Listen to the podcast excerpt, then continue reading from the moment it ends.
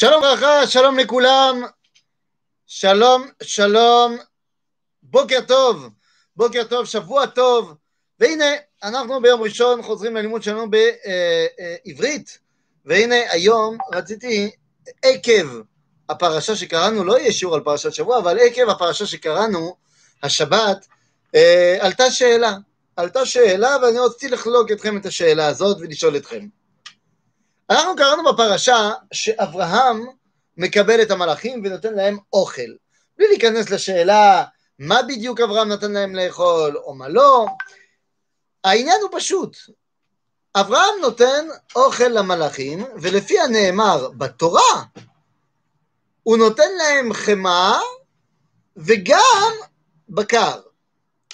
האם זה אומר שחס וחלילה אברהם אבינו נתן אוכל לא כשר למלאכים, ערבב בין בשר וחלב, אז על זה אה, באו הרבה הרבה אה, פוסקים ומפרשים, ואמרו כל מיני דעות. למשל, שהוא נותן להם קודם כל את החלב, ורק אחר כך את הבקר, מן הסתם גם חיכה איזה שעה בין לבין, ואמר דברי תורה, ויש שאומרים, מה זאת אומרת, אה, זה היה לפני מתן תורה בכלל, מה הבעיה?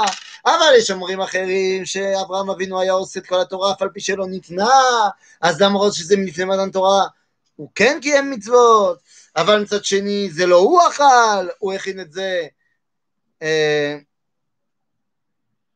הוא, הוא הכין את זה אה, רק למלאכים, הוא לא בעצמו אכל, אז לכן מותר להכין בשביל גוי מאכל שהוא לא כשר. בקיצור, רבותיי, כן, אני לא, אתה צודק, זה לשונות בחרדה, אני לא, לא שואל את השאלה הזאת. אני שואל, האם אני, אתה, היינו יכולים עכשיו להצטרף לסעודה הזאת? האם בהבנה שאברהם נותן בשר בחלב לאנשים, האם אני יכול אה, להצטרף לארוחה הזו או לא? בוא נשאל שאלה אחרת, כי כמובן שאצל אברהם אבינו אין לי שאלה וברור שאני יכול לאכול, אבל אם ידוע לי שמישהו לא אוכל כשר, האם מותר לי להצטרף אליו בכל מיני סיטואציות, ברמת האכילה, או שאני צריך להתנתק ממנו לגמרי. ובאמת, דרך השאלה הזו, אני רוצה לשאול שאלה כללית יותר על בכלל כל שאלת הכשרות. וכדי להבין את השאלות, אני רוצה לשאול עוד שאלה, ואז אנחנו ננסה להבין הכל ביחד. מה קורה מה קורה כשאבא שלי, שבמחאות הוא לא שומר שבת, מה קורה אם יש לו בקבוק יין, שהוא כמובן לא מבושל, כי מדברים, מדברים על יין טוב, אה, והוא פותח את הבקבוק, מה עליי לעשות? שאלה שהיא שאלה אה, אה, לכאורה הלכתית, אבל היא לא באמת שאלה הלכתית, זאת אומרת היא כן, אבל היא הרבה יותר משאלה הלכתית. היא שאלה מהותית מאוד מאוד מאוד, ואנחנו נצטרך להבין. כי הכשרות, השאלה, הכותרת של השיעור זה האם כשרות או התנתקות, זה שאלה קרדינלית. אז לכן כדי להתחיל לענות, אני אכנס לסוגיה פרטית, קטנה. ודרך הסוגיה הפרטית הקטנה הזו, אני אכנס לסוגיות יותר רחבות, כדי להגיע בכלל לשאלת הכשרות. אז השאלה הפרטית הקטנה, הסוגיה, היא סוגיה שאתם מכירים. לפני, אה, ולפני שאני אתחיל אני רוצה להגדיר. התורה עשתה את, זה, את הדברים בצורה מאוד מאוד מפורשת. כל דבר שהתורה אסרה, היא אסרה. וכל דבר שהתורה לא אסרה לאכול, זה מותר. כלל גדול, דבר שהוא לא אסור, הוא מותר. זה, זה כלל גדול. זאת אומרת שיש חיות שהתורה אסרה, ויש חיות שהתורה לא אסרה. זאת אומרת, התירה. מכאן שעוד כלל, שכל היוצא מן הטהור טהור, כל היוצא מן הטמא טמא. זאת אומרת, מותר לי לאכול מבהמה כשרה, ואסור לי לאכול מבהמה לא כשרה. עד כאן הכל בסדר.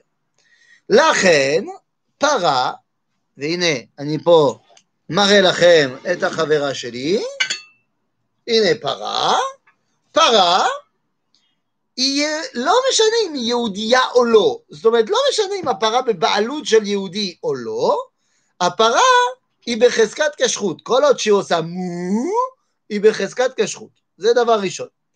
עכשיו נשאלת השאלה.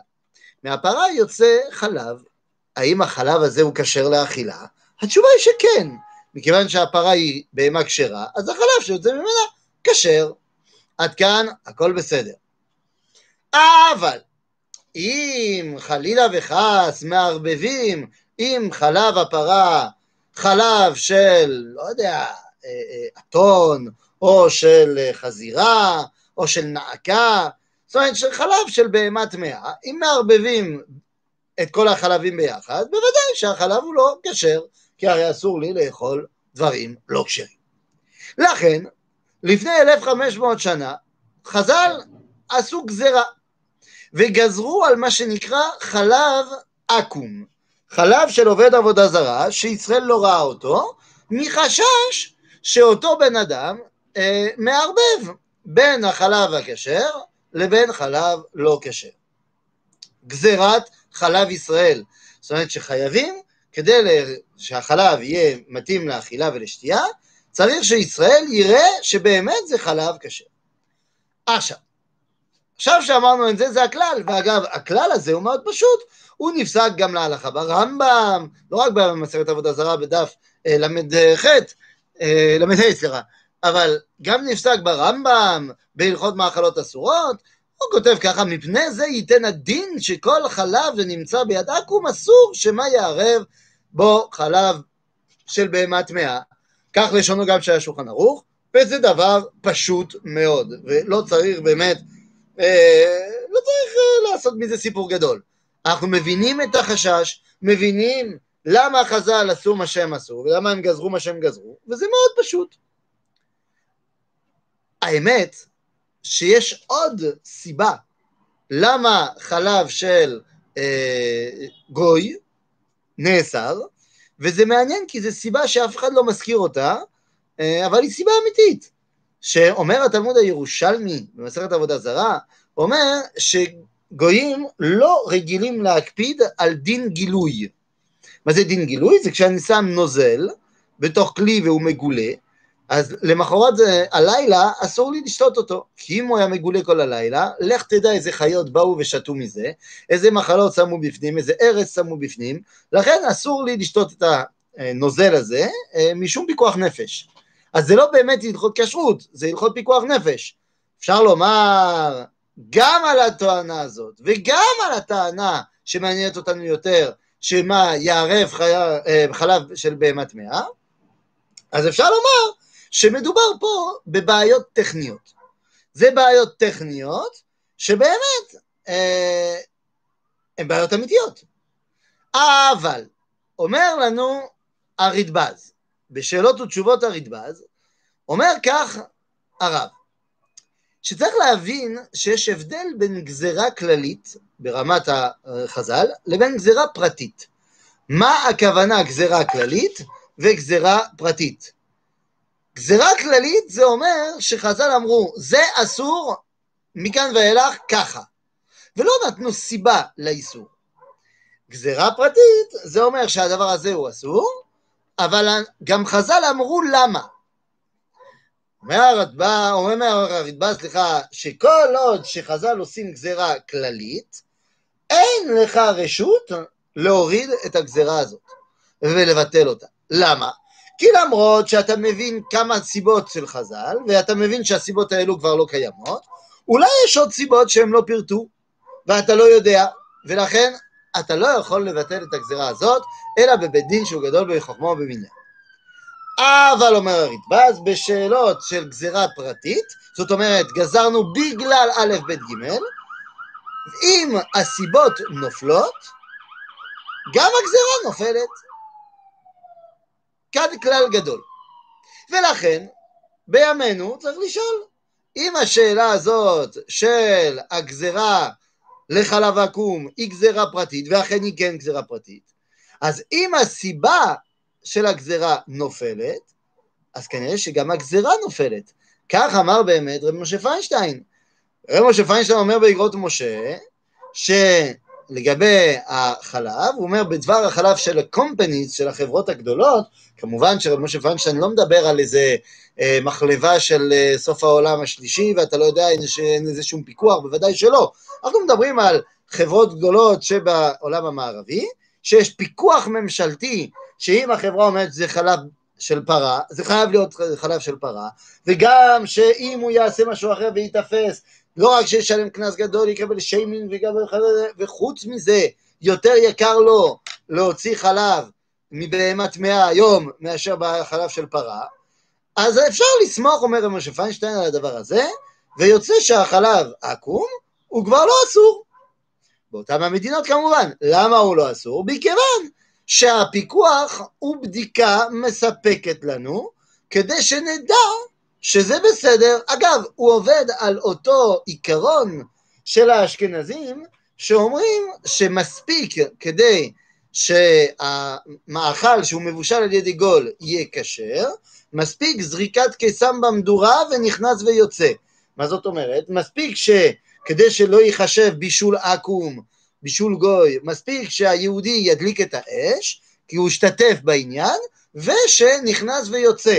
זאת אומרת שהוא לא חייב להיות ולעמוד על הגוי כדי לבדוק כל שנייה שהוא עושה אה, רק מה שהכשרות מאפשרת, אלא מדי פעם נכנס, מדי פעם יוצא, וזה מביא מספיק אימה על הגוי שמבשל, כי הוא לא רוצה לאבד את המקום עבודה שלו, ולכן בוודאי שהוא יעשה מה שבעל הבית אומר. בקיצור, אומר רב משה פיינשטיין, זאת אומרת שאפשר עכשיו לאכול חלב עקום, לשתות חלב עקום. רק שהשאלה הזאת, באמת, אם אנחנו שואלים לגבי כל המוצרים שבין שנוטלה וקינדרים וכל מיני, השאלה באמת לא נשאלת. למה השאלת באמת לא נשאלת? כי הרי צריך להבין שזו שאלה של חוץ לארץ.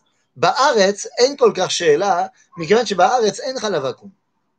הרבנות הראשית לישראל לא מאפשרת חלב עקום, היא מאפשרת אבקת חלב נוחי. מה זה אבקת חלב נוחי? זה אבקה שנעשה מחלב פרה. אז מה, תגידו, זה אותו דבר, מה, בגלל שזה הפך להיות אבקה, מה זה משנה? זה משנה. למה זה משנה? אומר הרב צבי פצר פרנק, רב הראשי של ירושלים, של הדור הקודם, אומר הרב פרנק, בוודאי, צריך להבין, מה שחז"ל גוזרים, הם גוזרים, מה שהם לא גוזרים, לא גזרו. ובאמת לא גזרו על אבקת חלב. למה לא גזרו? כי לא היה קיים באותם הימים, אבל לא גזרו. אז אם לא גזרו, אז זה לא נאסר אף פעם. אם זה לא נאסר אף פעם, זה גם לא צריך לקבל היתר, זה מותר מלכתחילה. מוסיף על זה הרב פרנק, שידוע לנו שבעולם שלנו כל מייצרי אבקת חלב מייצרים אבקה אך ורק מחלב פרה. זה ידוע, דבר ידוע וברור. ולכן ברור לכולם שאבקת חלב הוא כשר. וכל המוצרים שדיברנו עליהם, אולי מלבד יוגורטים ו- ו- ואולי אה, אה, אה, גלידות למיניהם, כל השאר, שוקולדים וזה, הם עשויים עם אבקת חלב, ולכן לא צריכים הכשר לאותו חלב. כמובן שאני לא נכנס לשאלה האם יש מוצרים אחרים בתוך, ה, ה, בתוך המאכל הזה שהם יכולים להיות בעייתיים. ודאי שזה נושא בפני עצמו, לא על זה אני מדבר. זאת אומרת, שלפי זה, כל אותם הדברים שהם עשויים מאבקת חלב נוחי, הם בוודאי מותרים. בוודאי מותרים. נכון, אין חשש של ערבוב של חלב טמא באבקה. נכון, אין, אין חשש. זה לא קיים הדבר הזה.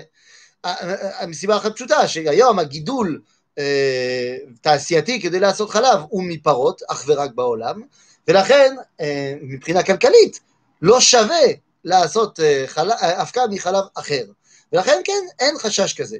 אומר ילקוט יוסף, כדי תגידו, אני הבאתי רק אשכנזים, אומר הרב עובדיה, והבן שלו כותב את זה באלקוט יוסף, שאבקת חלב נוחי, שמערבבים בו שוקולד וכדומה, מעיקר הדין אין בזה איסור משום חלב נוחי.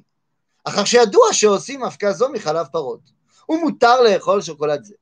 זה, אז הרב עובדיה יגיד שהוא מעדיף שיאכלו חלב ישראל וזה, אפילו אם, אם רק יגידו שזה נותן פרנסה ליהודים, אבל לא משנה. עיקר העניין שזה לא אסור.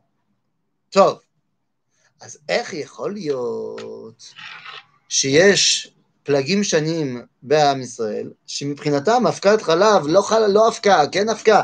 כל מה שקשור לחלב נוחי זה מוקצה מחמת מיוס ייהרג ואל יעבור, מי שיאכל קינדר יותר חמור מאשר דיבר לשון הרע ומאשר, אה, אני הייתי אומר אפילו עבד עבודה זרה במחאות, חס ושלום. לא, אני מגזים על העבודה זרה, אבל תאמינו לי, כמה וכמה אנשים אין להם שום בעיה לדבר לשון הרע כל היום, אבל חס וחלילה לאכול קינדר. כן, קינדר זה לא משנה, כן, זה יכול להיות משהו אחר. צריך להבין, הרבי יוסף יצחק מלובביץ', האדמו"ר השישי של חב"ד, בא ואומר בשערי ההלכה והמנהג שיש איסור לאכול חלב שנחלבו, שנחלב ב, על ידי גוי ושלא ראה בו ישראל, ומי שאוכל את החלב הזה, זה מביא ספקות באמונה. האם זה נכון? הרי עד עכשיו אמרנו שזה מותר. האם זה באמת מביא ספקות באמונה על פי הקבלה? אז צריך להבין, על פי הקבלה, באמת נכון, שמי שאוכל מאכלות אסורות, זה מביא לטשטוש באמונה ולספקות באמונה. אבל אם המאכל הותר על ידי ההלכה, אתה רוצה להחמיר, תחמיר, אבל אם זה הותר על ידי ההלכה, אז זה לא לאכול מאכל אסור, ולכן זה לא מביא ספקות באמונה, ולכן אין שום בעיה. אבל העיקר פה, כי זה לא פה שיעור הלכה, העיקר פה זה מה שאמרתי מקודם. אם אתה לחוץ בגלל אבקת חלב נוחי או חלב נוחי, ובגלל זה אתה מזלזל ביהודים אחרים, אז לא רק שמה שאתה עושה זה מטומטם לחלוטין, אתה גם פוגע ביסודות, יסודי יסודות של הכשרות. אני רוצה להגיד לכם אה, משהו שקרה לי, אישית. בתוקף תפקידי בתור מורה דרך במסעות לפולין, חלק מהמאכלים שנותנים לחבר'ה אה, הם מאכלים, חלק מהם שמביאים מהארץ, ויש חלק מהמאכלים שמגיעים ישירות מפולין, שהם אה, ברשימת כשרות של הרבנות הראשית של פולין. בתוך זה יש גם נוטלה, הממרח השוקולד הזה. והייתי שם עם בית ספר שהוא דתי, אבל לא מי יודע מה, את יודעת, אה, אה, הכיתות מעורבות בנים בנות וכדומה. אבל היה שם רב שלימד בבית ספר, ואצלו הוא היה חבדניק, ואצלו זה היה מאוד מאוד מאוד חשוב, וכנראה שלימד את זה כל השנה, והיה קבוצה של עשרה תלמידים שמאוד מאוד הקפידו. בסדר, שיהיה. אגב, לא היה רק זה, היה גם שוקולד אה, שהבאנו מהארץ, שחר, שהוא מהדרין מן המהדרין פרווה מה שאתה לא רוצה, וואלה וואלה. בקיצור, בבוקר הראשון של הטיול, שמנו על השולחנות את השחר, וגם את הנטלה, וכל אחד ייקח מה שהוא רוצה. וזה עשה רעש גדול, ואתם לא מבינים, וזה הגיע לשיימינג בפייסבוק, ועד שבאותו ערב קיבלתי טלפונים מכל מיני כיוונים, מה, הרב פיזון, אתה נותן מאכלים לא כשרים לתלמידים בפולין? מה זה צריך להיות? אה. בגלל שהיה נוטלה עם הכשר אה, של רבנות הראשית פולין, אגב, מי שבודק את זה זה הרב הראשי של פולין, הרב, אה, הרב, אה, נו, שודריך. אה, בקיצור, אבל זה הגיע לרמה כזאת שברשתות החברתיות אנחנו מאכילים טרפות אה, לילדים. ואז הסברתי להם את כל הנושא, ואמרתי, אני רק רוצה להגיד דבר אחד. מה שכולכם עשיתם, אתם נלחמתם מלחמת חורמה על החלב. יפה מאוד, כל הכבוד לכם. אבל תדעו לכם שעברתם על איסורים דאורייתא כדי להגן על חומרא דרבנן. שאגב היא לא נכונה, בגלל כל מה שהסברתי עכשיו, אבל עברתם על כל מיני איסורים דאורייתא של לשון הרע, של מוציא שם רע, ושדינכם, לפי הרב החופץ חיים, יותר גרועים ממי ששפך דמים, עבד עבודה זרה וגם גילה וזה נראה לי קצת מוזר. בנוסף על כך, אמרתי לאותם החבר'ה, תגידו, נראה לכם הגיוני שעל נוטלה אתם עושים מלחמת עולם, אבל לא קמתם לתפילה? נראה לכם הגיוני? נראה לכם הגיוני שאתם כל היום מדברים עם קללות בפה? נראה לכם הגיוני שבפלאפונים שלכם יש תמונות בקלריה ואתם מתגאים בזה. לחופש האחרון שלכם כשהייתם בחופים עם אה, בנות בביקיני? אבל אתה עושה מלחמה על הנוטלה? נראה לי שיש פה בעיה. כי אתה מחלק בין יהודים בזמן שלא צריך. וכאן אני רוצה להגיע לעיקר. כי השאלה הזאת של החלב זה סתם כדי להביא לעניין המרכזי. ומהו העניין המרכזי? שאלתי את השאלה לגבי אבא שלי והיין. הרי צריך להבין דבר אחד. לגבי אבקת חלב וחלב אמרנו זה מותר, זה מותר. ואל תביאו לי שאלה, יש שאלה חדשה. יש שאלה חדשה שהתחדשה, שבגלל שהפרות, יש כל כך הרבה גידול תעשייתי, והפרות, אה, במחילה בכבודכם, מוציאות ריח רע, מפליצות הרבה, וזה מביא גז מתאן בכל האוויר, וזה בכמויות אדירות, אז כדי לטפל בעניין, אה, רגילים לעשות להם נקב בתוך הבטן, כדי שלא יהיו הצטברות של גזים. ואז יש דעה שאומרת שהניתוח הזה עושה את הבהמה לטרפה. אבל גם זה מחלוקת, וזה מחלוקת שהיא די רבנן, ולכן מקלים בדבר הזה.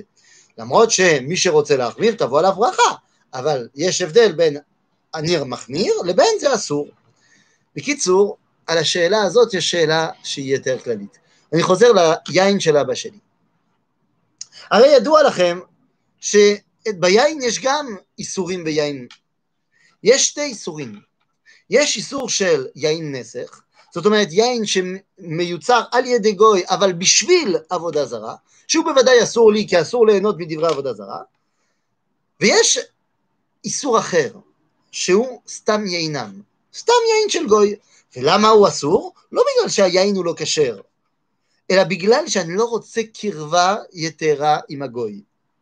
והרי מכיוון שאין דבר שמקרב יותר מאשר היין והאוכל טוב, אז למה אמרו לי לא לאכול לחם עם הגוי, פתק הוא מה שנקרא, או יין של גוי, לא קשור לעניין של עבודה זרה, אלא כדי שלא נתחתן איתם, כדי שלא נתערבב איתם, התבוללות תרבותית. לכן, כאן אני מבין שכל יסודי יסודות של הכשרות, מה מטרתם? מטרתם להבדיל אותנו מן הגויים. הרי כל הלכות הכשרות באים מפסוק שאתם מכירים, לא תבשל גדי בחלב אמו, והפסוק הזה חוזר שלוש פעמים בתנ"ך, בתורה, סליחה, שלוש פעמים בתורה, ובשלושת הפעמים הוא בא כמסקנה של מה? של רשימת מעשים שהגויים עושים ואנחנו עושים אחרת. וכל הזמן, מסקנה, לא תבשל גדי בחלב אמו. זאת אומרת, כל הכשרות זה כדי להבדיל אותנו מן הגויים. אבל כדי לחבר בינינו. אז איך יכול להיות שגם הגמרא וגם הרמב"ם פוסקים להלכה שמי שמחלל שבת בפרהסיה, דינו כגוי ויינו יין נסר. זאת אומרת, מי שמחלל שבת בפרהסיה, אנחנו כאילו מתייחסים אליו כאילו הוא גוי, ומוציאים אותו מהעניין. ומכאן נולד האגדה הזאת, שכל בן אדם שהוא לא שומר שבת, יהיה אפשר שיגע ביין וכדומה. אבל זה ממש לא נכון. מי שמחלל שבת בפרהסיה, באמת דינו כגוי. אבל מה זה מחלל שבת בפרהסיה, רבותיי? מחלל שבת בפרהסיה זה לא מי שלוקח את הרכב שלו בשבת ורואים אותו. זה לא נקרא בפרהסיה. זה נקרא סתם תינוק שנשבע וזה נקרא שוגג. ו... מה זה בפרהסיה? זה בן אדם לוקח את הרכב שלו בשבת במודע וחונה מול הבית כנסת בשעה שכולם יוצאים מהבית כנסת וצובר ואומר במגפון אני שבת אבל לא אכפת לי אני רוצה להפריע לכם כי זה שבת ואני רוצה. מומר זה עוד משהו. מומר זה עוד משהו. מומר זה לא קשור רק לשבת. מומר זה מי שמהמר אה, אה, דתו והופך להיות נוצרי אז בוודאי שאנחנו באים ואומרים לו דווקא אנחנו לא סופרים, לא סופרים אותך בתוך כלל ישראל אבל זה לא רק זה פה אנחנו מדברים לא על מומר, כי, כי עוד פעם, מה זה מומר? כמה יש? איזה אחד ורבע אה, בתוך אה, מאה שנה? על מה אנחנו מדברים היום? בסדר, מומרים. כמעט ואין. אלא, זהו, בפרהסיה זה להכיס. זאת אומרת שהבן אדם רוצה בכוונה לעצבן את כולם ולהוציא את עצמו מן הסולידריות. אין כמעט אנשים כאלו בעולם היום. צריך להבין, כל יהודי שמחלל שבת היום, 99 אחוז, למה הם מחללים שבת? כי בא להם. למה הוא לוקח את הרכב? כי בא לו ללכת לים.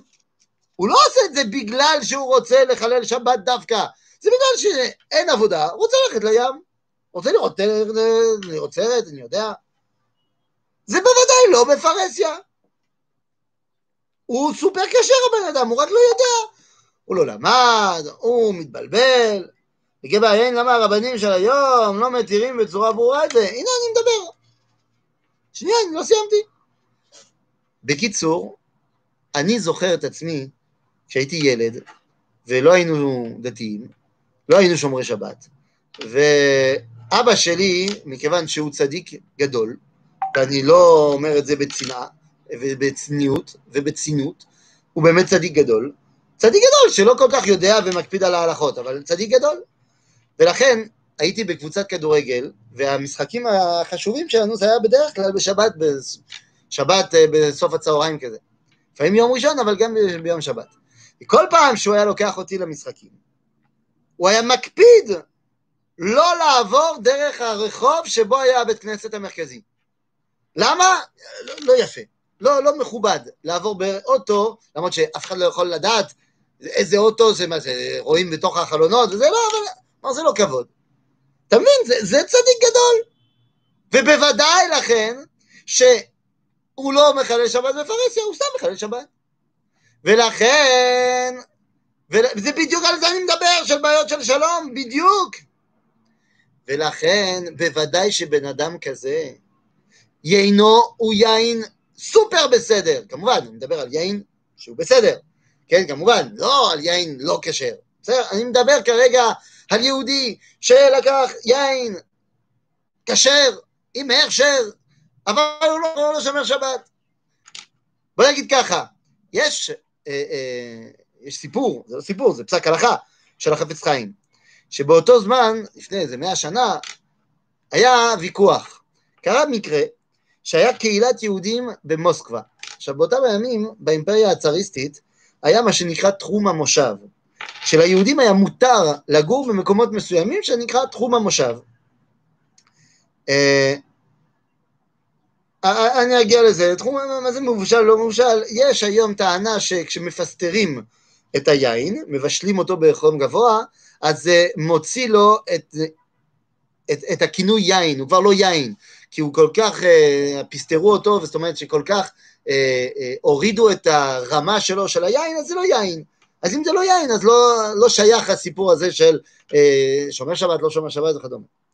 קיצור, אז תחום המושב. אז אותם היהודים במוסקבה גרו במקום שהוא מחוץ לתחום המושב, זה היה אסור ליהודים לגור שם.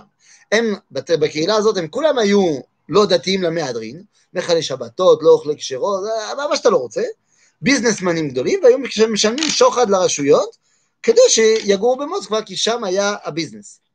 יום אחד הצאר אמר שזה מאוחר, זהו די, הם לא יכולים יותר לגור בתחום, במוסקבה, סליחה, או שהם ממשיכים לגור פה אבל הם מתנצרים, או שהם עוזבים את כל רכושם במוסקבה והולכים לגור בתחום המושב.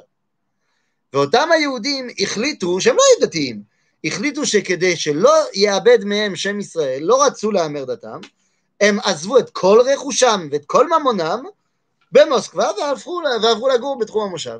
אומר חפץ חיים, אם הם היו מוכנים לאבד את כל רכושם כדי שיישארו יהודים, בוודאי שיינם הוא לא יינם של גוי, כי הם סופר שייכים לכלל ישראל.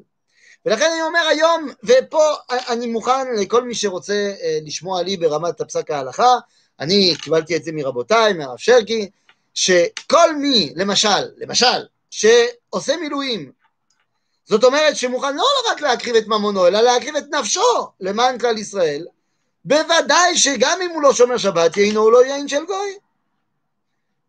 אני, שוב, לא נכנס לשאלה אם זה יין לא כשר. מישהו סתם אה, מאיזה ישראלי בגליל והוא עושה יין בבית שלו, האם מותר לי לשתות? זה בעיה אחרת, כי יש בעיות של כשרויות, בעיות כשרות אחרות. למשל עורלה ושביעית ותרומות ומעשרות, זאת אומרת, יכול להיות בעיות אחרות. אז אני לא נכנס לזה, צריך הכשר. בסדר, אם זה, אם זה יהודי שעשה את היין, זה צריך הכשר. לגבי גוי, אמרנו, רוצים להתרחק ממנו, ולכן אסרו את היין של הגוי. לכן, אני רוצה להגיע עד הקצה. היה מקרה שהגיע לרמה, רבי משה איסרלס, שהגיע אליו שהיה קבוצה של יהודים שהיו נוהגים בקהילה שלהם לשתות יין של גוי. לא יין של כנסייה, יין סתם יינם. אמרנו, אבל, אבל לא. והרמ"א כותב בשו"ת הרמ"א, בתשובה קכ"ד, הוא אומר, קודם כל שהוא לא מסכים, והוא אומר דף שלם, עמוד שלם, כדי להגיד שהוא לא מסכים איתם, אבל אחרי שהוא אומר שהוא לא מסכים איתם, הוא אומר, אבל עכשיו אני רוצה להגיד משהו. אני מפחד מאוד להגיד, כי אני לא רוצה שאנשים יחשבו שאני מסכים עם זה. אבל אני עוד יותר חושד שלא להגיד, כדי שאנשים לא יטעו בהבנה בסיסית של מה זה כשרות. יש להם על מי לסמוך, למי שעושה את זה. ומי שעושה את זה, הם עושים את זה על דעת, כן, שיש מתירים. ולכן גם אם אנחנו לא מסכימים, ואנחנו לא מסכימים, אסור להוציא אותם מכלל ישראל. הכשרות מטרתה לחבר בין יהודים. אני, כשאני הולך לחוץ לארץ להורים שלי, עכשיו הם כבר לא שואלים, אבל פעם היו שואלים, אבל כל פעם הייתי מביא יין טוב מהארץ, גאווה לאומית, אבל לא מבושל כמובן, והייתי נותן לאבא שלי לפתוח ולמזוג. ותמיד היה אומר לי, אבל אני לא, לא שומע שבת, אמרתי לו, מה, אז מה, אתה יהודי? כן, נו אז זהו. זאת אומרת, מחלל שבת בפרהסיה זה מי שמתנתק, הרי בדורו של הרמב"ם, שהוא פוסק את זה להלכה, כולם שומרי שבת. אז מי שמחלל שבת בפרהסיה, כמו שאמרנו, אז זה אומר שהוא באמת מתנתק מכלל האומה. לכן, קונסים אותו. אבל סתם יהודי חילוני היום, הוא לא מתנתק מכלל ישראל. לכן אין טעם לקנוס אותו. אדרבה, יש טעם לחבר אותו. לכן אני פה אומר, הכשרות באה לחבר בין יהודים, ולהבדיל אותנו מן הגויים. לכן אם הכשרות היום היא באה לנתק בין יהודים, בין משפחות חס וחלילה, לא הבנתם שום דבר בכשרות. כלום. אם בגלל בעיות כשרות ילדים לא אוכלים אצל ההורים שלהם, יש פה בעיה עצומה. ואני אומר עכשיו לכל שומרי הכשרות, לשמור כשרות זה טוב, זה מצווה, זה מצוין. אבל עליך ללמוד טוב טוב טוב את כל ההלכות, כדי שתדע שלפעמים גם אצל מישהו שלא אוכל כשר אתה יכול להגיע. אתה יכול להגיע אסור לך לאכול לא כשר, בוודאי, גם בשביל שלום, אתה לא אוכל לא כשר. אבל לפעמים מותר לבוא, למשל, האם מותר לשתות קפה אצל ההורים שלי אם הם לא אוכלים כשר? האם מותר לאכול קר אצל ההורים שלי אם הם לא אוכלים כשר? האם מותר, אולי יש לי פתרונות, ואני אדבר עם, עם אמא שלי, כדי שנעשה את הפתרונות ביחד. עליך החובה למצוא דרכים כדי להתחבר, כי הכשרות מטרתה להתחבר. שוב, יין שנפתח על ידי גוי, זה גוי. ולכן אמרנו שאנחנו רוצים דווקא שיהיה אה, ניתוק ברור בין יהודי לגוי. לכן אם זה נפתח על ידי גוי וזה זה גוי, אז לכן אתה עושה את ההפחדה הזאת. אבל יהודי שהוא לא שומר תורה ומצוות הוא לא גוי. ולכן ההבדל הגדול. ולכן אל תשכחו מה שאומר רבי יהודה הלוי בספר הכוזרי. הוא אומר, יש הבדל גדול בינינו היהודים לבין הקראים. הוא אומר, הקראים, מכיוון שאין להם מסורת, שום דבר, אז uh, הם לא יכולים לאכול ביחד. כי כל אחד לא סומך על השני שהוא הבין טוב את הפסוק. אבל אצלנו היהודים, מכיוון שיש לנו מסורת וזה ברור לכולם, ולכן כל היהודים יכולים לאכול ביחד. לכן אומר רבי יהודה הלוי לפני 900 שנה, אין מצב ששתי יהודים לא יכולים לאכול ביחד, כי אחד לא סומך על הכשרות של השני. לכן, אני לא מתיר פה לאכול לא כשר, בוודאי שלא. ואם ההורים שלך נותנים לך חזיר, אל תאכל חזיר. אבל אם ההורים שלך נותנים לך אה, עוף שהוא בהכשר של הרבנות, ואתה נוהג לאכול מהדרין, אתה חייב לאכול את העוף הזה. כי החובה עליך זה לקיים מצווה של כיבוד אביהם, ולא שהחומרה שלך היא תגבור על מצוות כיבוד אביהם. הכשרות נועדה כדי לחבר בינינו, ולא כדי להפריד בינינו. אסור לאכול לא כשר, אבל אסור שבגלל כשרויות ובגלל סיבות מוטעות של כשרויות, יהודים יתרחקו אחד מהשני. שבוע טוב לכולם, ובתיאבון.